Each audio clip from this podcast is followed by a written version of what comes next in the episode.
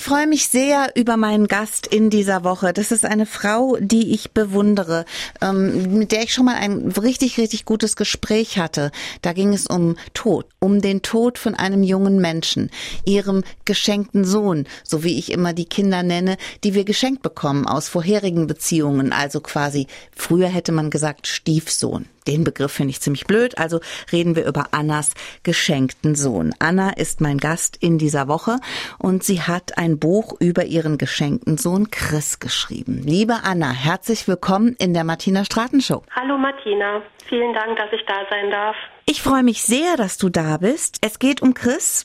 Chris, ja. dein geschenkter Sohn, ist tödlich verunglückt. Was ist damals passiert mit Chris? Ja, Chris war am 24. März 2019 wie in der Saison fast jeden Sonntag auf dem Fußballplatz. Sein Papa war dabei, also mein Mann war dabei. Und ähm, er stürzte nach einem Foul nach vorne und er prallte auf den Brustkorb auf, rappelte sich dann aber wieder hoch. Also er blieb ganz kurz liegen, stand wieder auf, lief weiter und dann fiel er um. Und keiner wusste in dem Moment, was los ist. Und letztendlich wurde er in die stabile Seitenlage äh, gebracht. Mein Mann ist dann vom Zuschauerraum hin. Ähm, Chris war blass, er war kalt, er hatte Schnappatmung. Er war dann auch nicht mehr ansprechbar und dann begann die Reanimation.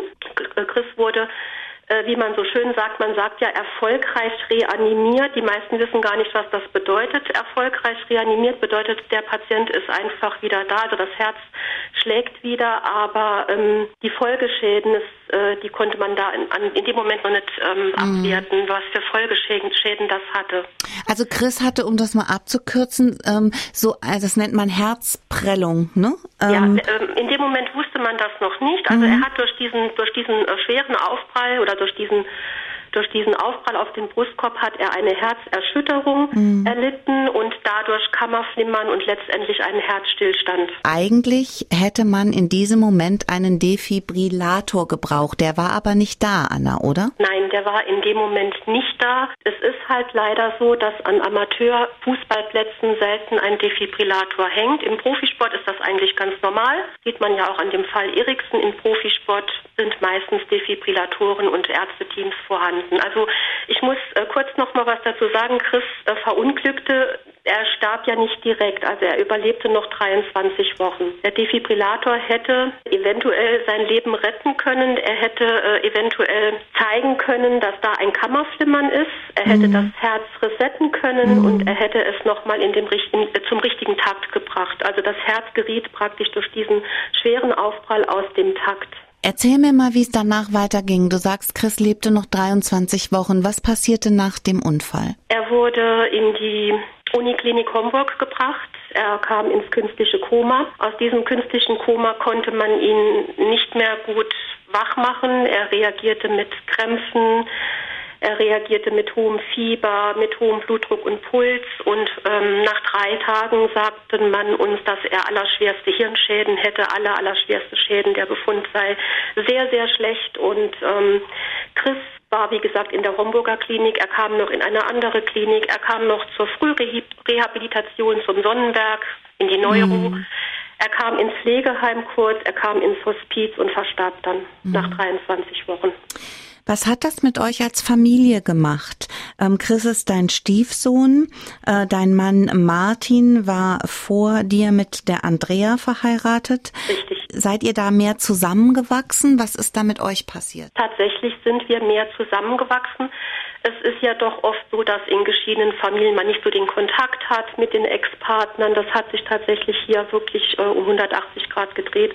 Man ist zusammengewachsen, man hat sich abgewechselt, dass man, dass täglich jemand bei Chris war. Man hat mhm. sich Mut zugesprochen. Man hat wirklich, wirklich zusammengehalten, auch heute noch. Und es hat uns wirklich zusammengeschweißt. Und das würde ähm, Chris wirklich sehr, sehr freuen.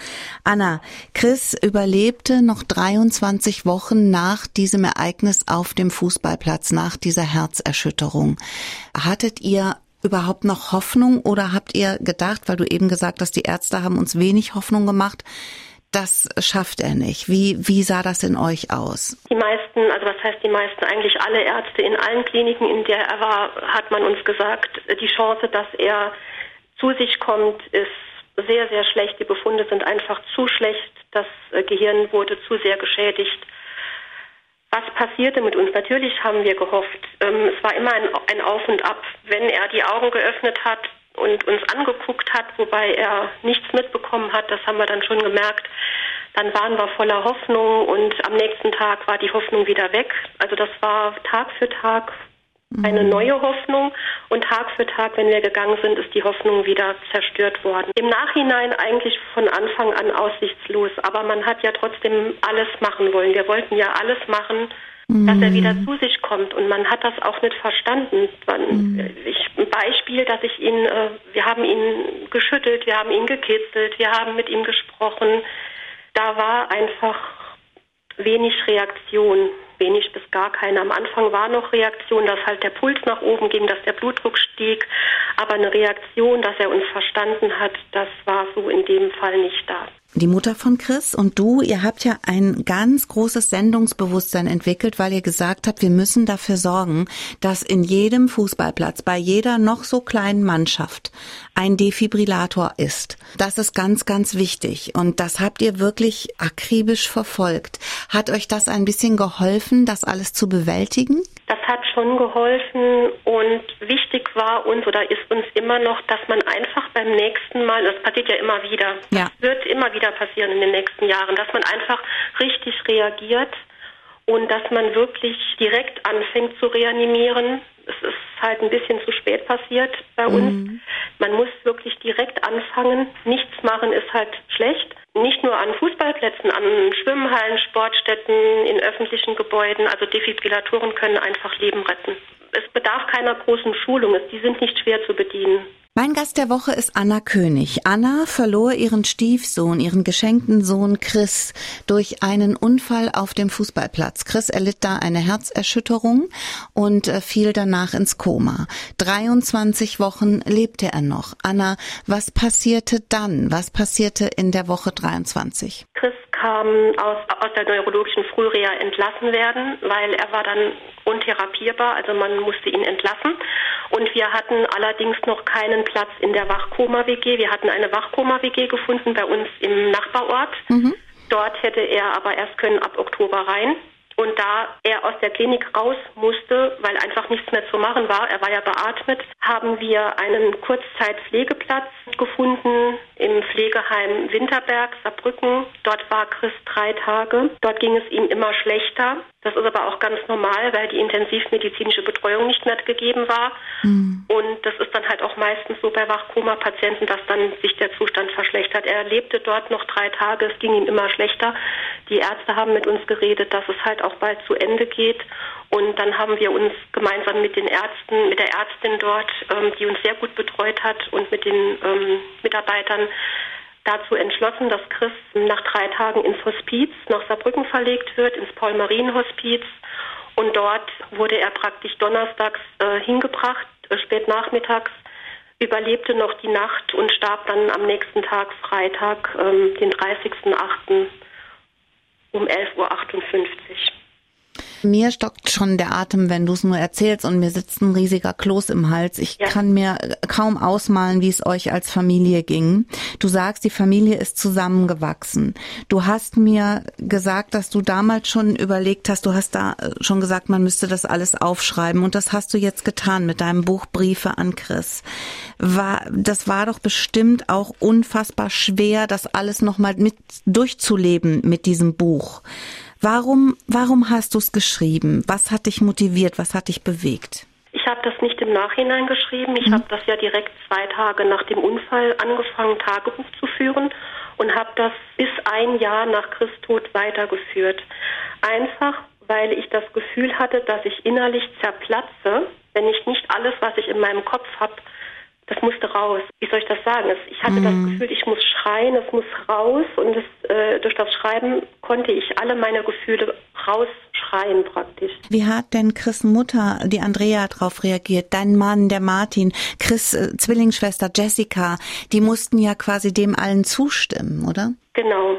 Die haben das natürlich gelesen, nicht nur im Nachhinein, auch mal zwischendurch immer wieder und das äh, verursachte natürlich bei uns allen, auch bei mir, beim nochmal lesen ein riesen Kloß im Hals, haben aber letztendlich doch zugestimmt. Dafür möchte ich mich auch bedanken bei der Mama von Chris, bei der Andrea Löschner, bei der Schwester von Chris, bei der Jessica König und auch bei meinem Mann, bei dem Martin König, möchte ich mich bei allen bedanken, dass sie zugestimmt haben. Einfach weil wir das öffentlich machen wollten. Wir wollten Chris Geschichte erzählen. Wir wollen ihn dass man weiß, was, wer er ist, was passiert ist, dass man weiß, wie man reagieren sollte. Ich habe ja auch weitergeschrieben, wie es nach dem Tod weiterging, wie es uns bei uns weiterging, dass man einfach vielleicht auch anderen Familien Mut macht, dass es doch irgendwann weitergeht, was man am Anfang ja nicht glaubt. Mhm. Am Anfang denkt man ja, das war's, unser ja. Leben ist vorbei. Das Leben geht irgendwie anders weiter, mit Sicherheit, ganz anders als früher, aber es geht tatsächlich irgendwann weiter. Wo kriegt man dein Buch? Wenn man ähm, es bei Google eingibt, Briefe an Chris, Fußball war dein Leben, dann bekommt man es bei Amazon, bei Thalia, bei Weltbild, bei verschiedenen anderen Büchershops. Also man muss es bei Google einfach nur eingeben und dann äh, findet man es direkt. Anna, ich bedanke mich ganz herzlich, dass du mein Gast warst, dass du so offen über all das gesprochen hast. Ich bedanke mich natürlich auch bei deinem Mann, bei ähm, der Mutter von Chris, bei der Andrea, bei der Schwester von Chris, dass wir all das mit euch teilen dürfen, weil das wird bestimmt Menschen helfen, die in ähnlichen Situationen sind. Ich wünsche euch noch ganz viel Kraft, weil vorbei ist das noch lange nicht. Nein. Aber ich denke, ihr seid auf einem guten Weg und wenn es irgendwas Neues gibt von euch, dann meldet euch bei mir, ja? Alles klar. Vielen Dank.